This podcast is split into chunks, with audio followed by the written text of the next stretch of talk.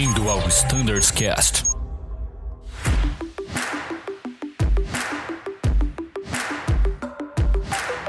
Fala pessoal que nos escuta no Standards Cast, sejam bem-vindos a mais um episódio.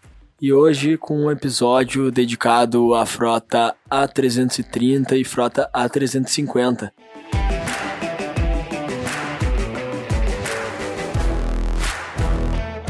Para falar de algumas novidades, atualização em procedimentos. E estamos aqui com o nosso Flight Standards da frota, Arthur Lashman. Fala aí, Lashman, tranquilo? E aí, Thiago, obrigado por mais oportunidade aqui no Standards Cast. Então, Arthur, para começar de cara, a gente tem alteração de procedimento, um procedimento, é, uma alteração que torna a nossa operação mais eficiente na chegada, né, no taxi-in, né, que é a alteração que a gente tem, que nova política que foi publicada aí, que a gente, é importante a gente anunciar aos pilotos. Sim, temos a novidade do, da nova política do Single Engine Taxi-In. Até há pouco tempo atrás, a gente, antes de cortar um dos motores, precisava fazer o acionamento do APU, e isso era atrelado ao, ao uso do IFE. Se a gente for pensar então no, nas questões sistêmicas, o IFE precisava da fonte do APU para ser alimentado também. Então, antes, o trigger para desligamento do IFE era quando a gente tinha dois motores cortados e a porta aberta. A partir desse momento, o IFE começava a se desativar. É, depois disso, então, com o programa de excelência de combustível, a gente conduziu um projeto, né, um trabalho junto com a engenharia de manutenção para que fosse modificada a lógica de desligamento do IFE.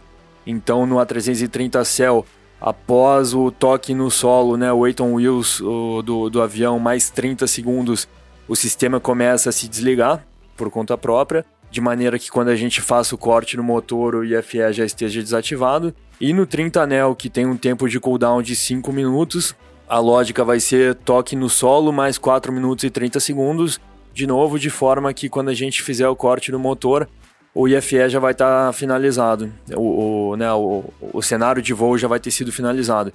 Então isso permite que, ao invés de a gente ficar lá durante 15 minutos, né, que é o nosso tempo médio de táxi, né, 15 a 20 minutos nas operações da 330 com o APU e um motor acionado, agora a gente fica só com o motor acionado e quando for preciso a gente faz o, o acionamento do APU próximo da chegada ao gate. Então isso trouxe muita...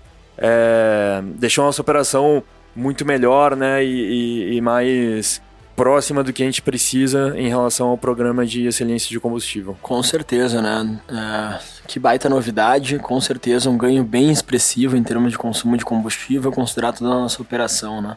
Uh, então, aumentamos a oportunidade do 7. 7, Single Engine Taxi. É, single Engine Taxi.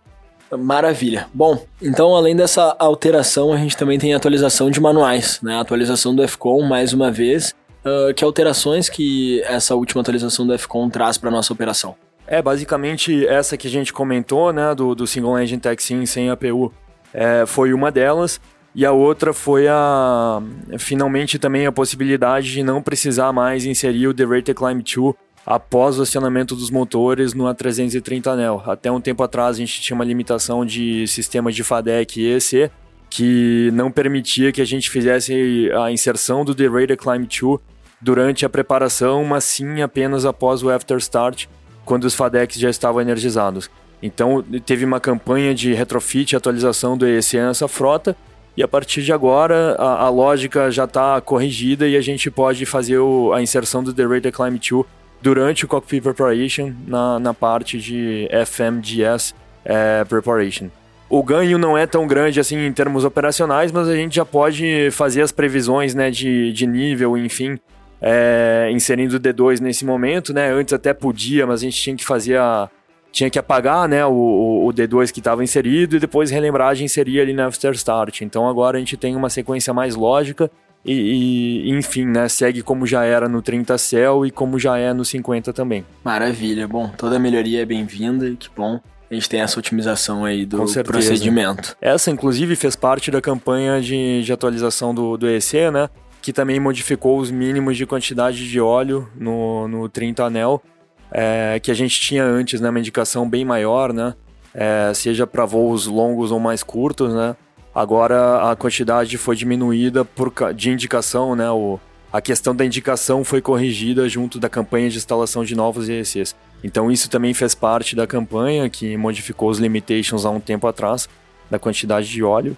E enfim, finalizou, a gente tem o, o set de EECs e FADECs mais atualizados para esse motor. Muito bom. E essa alteração de FCON já está em vigor? Quando é que entra em vigor? Sim, já está em vigor. Na verdade, a nossa intenção hoje aqui no Standards Cast é mais fazer um refreshment, né? E, e relembrar que, que foi modificado. Por último, o que entrou nessa, nessa revisão também né, do FCON foi o nosso ajuste do novo procedimento de portas.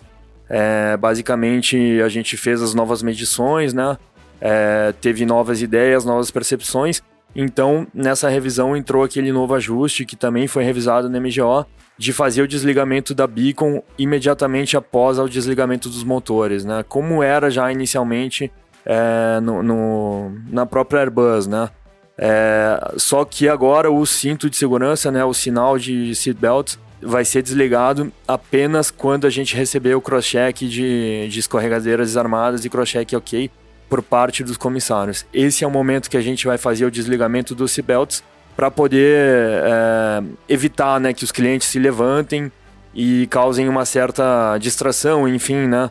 É, chamem a atenção dos comissários para outra coisa que não o desarmamento e o cross-check das escorregadeiras. Excelente. Bom, é, sobre esse procedimento, sobre essa alteração, a gente já publicou episódio aqui no Standards Cash, mas é sempre importante né, é, destacar né, que quando o procedimento foi construído, né, a Beacon foi considerada com o intuito de evitar né, a proximidade do ground staff né, ao redor da aeronave e é, isso foi modificado por quê? Né, foi feita uma análise dos casos da indústria de inflações inadvertidas, né, buscando lá a origem da modificação do, do procedimento né, para evitar as inflações inadvertidas. Então, avaliando esses casos de inflação inadvertidas da indústria, foi constatado que esses casos não ocorrem no momento que a beacon está ligada né? E sim quando a beacon está desligada, né? Então não trazia, né, a beacon ligada não trazia um acréscimo na segurança, né? É isso mesmo. E a, por vezes podia impactar, né, no nosso tempo aí de desembarque, de chegada da aeronave. Então é, esse é o motivo da alteração. Certo. Vamos falar um pouco do 50 também, então? Claro, o 50 também faz parte desse episódio. Isso aí. Bom, sobre o 50, o que a gente tem de atualização? Basicamente, o que é RH. Então, é, assim como a gente já tem no 30 Cell e 30 Nel uma, na contracapa o campo de limitations que denota as diferenças né, entre, entre cada avião, né? Então, por exemplo, o que a gente tem no 30 Nel, né, que é o famoso TQS Blue, ou o Buzz, né, que é o Backup Speed Supply, é, já estava lá, né, disponível para que as nossas tripulações considerassem no pré-voo. A gente também adotou isso em relação ao A350, né? Então, basicamente o A350 tem todos os features de automatismo que o A330 Neo já tem também, né? É, além de algumas outras questões atreladas ao avião especificamente, como o BTV, mas a gente também estendeu isso e, e colocou no, na contracapa do A350, do QRH do A350, que também era necessário para o nosso voo. Então a gente tem limitations de óleo, por exemplo, diferente. No A350 a gente tem o Auto Emergency Descent, né, que é uma diferença com certeza né, de, de do, dos dois 30, né? E isso é muito útil pro, pro nosso briefing, para a gente poder relembrar o que, com o que a gente pode contar com essa aeronave. Lembrando que a gente não tem diferença por prefixos, tanto o Oscar Yankee como o Oscar Whisky têm o mesmo comportamento em termos de instalação de aviônicos. Então, basicamente, é, é para a gente relembrar os adicionais que o A350 traz em relação aos A330. Ainda sobre o, o QRH, a gente tem novidades nos Additional Procedures. O primeiro é em relação ao PCN para o A350.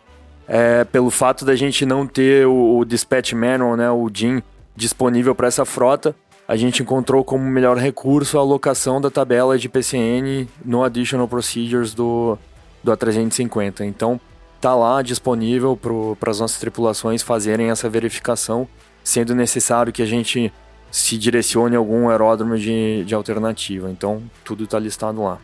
Em relação ao, ao Additional Procedures, a gente também incluiu a tabela de Dry Operating Weight. É, essa questão ficou um pouco mais importante quando a gente começou a operar Bruxelas Cargueiro, né?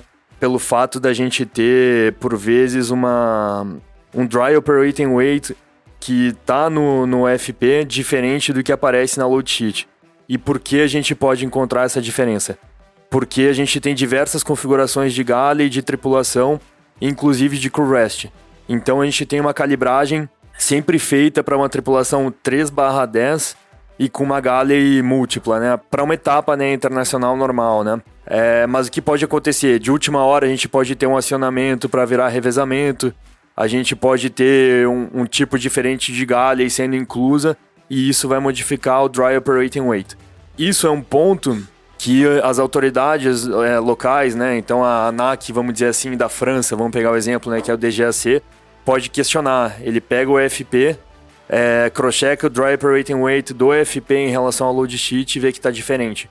Através dessas tabelas né, de Dry Operating Weight que estão disponíveis agora no Additional Procedure, a gente pode é, fazer esse cross-check né, e verificar que de fato teve alguma modificação, mas que o Dry Operating Weight é, é, compatível, está correto e ele é variável, né? Então, através dessa tabela, a gente consegue demonstrar isso para o SPAC né, do DGAC que chegar lá e fizer qualquer questionamento. Maravilha, então, Arthur. Bom, acho que conseguimos abordar várias atualizações, acho que ficou bem claro também uh, ao grupo, né, que atualizações foram essas em quais publicações né, a gente tem essas alterações.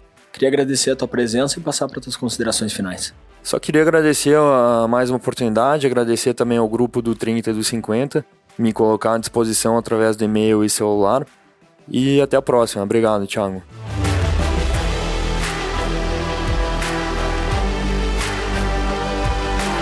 Pessoal, muito obrigado pela audiência mais uma vez e o time está sempre à disposição para qualquer esclarecimento. Voltem sempre pela atenção, muito obrigado, bons voos. Tchau.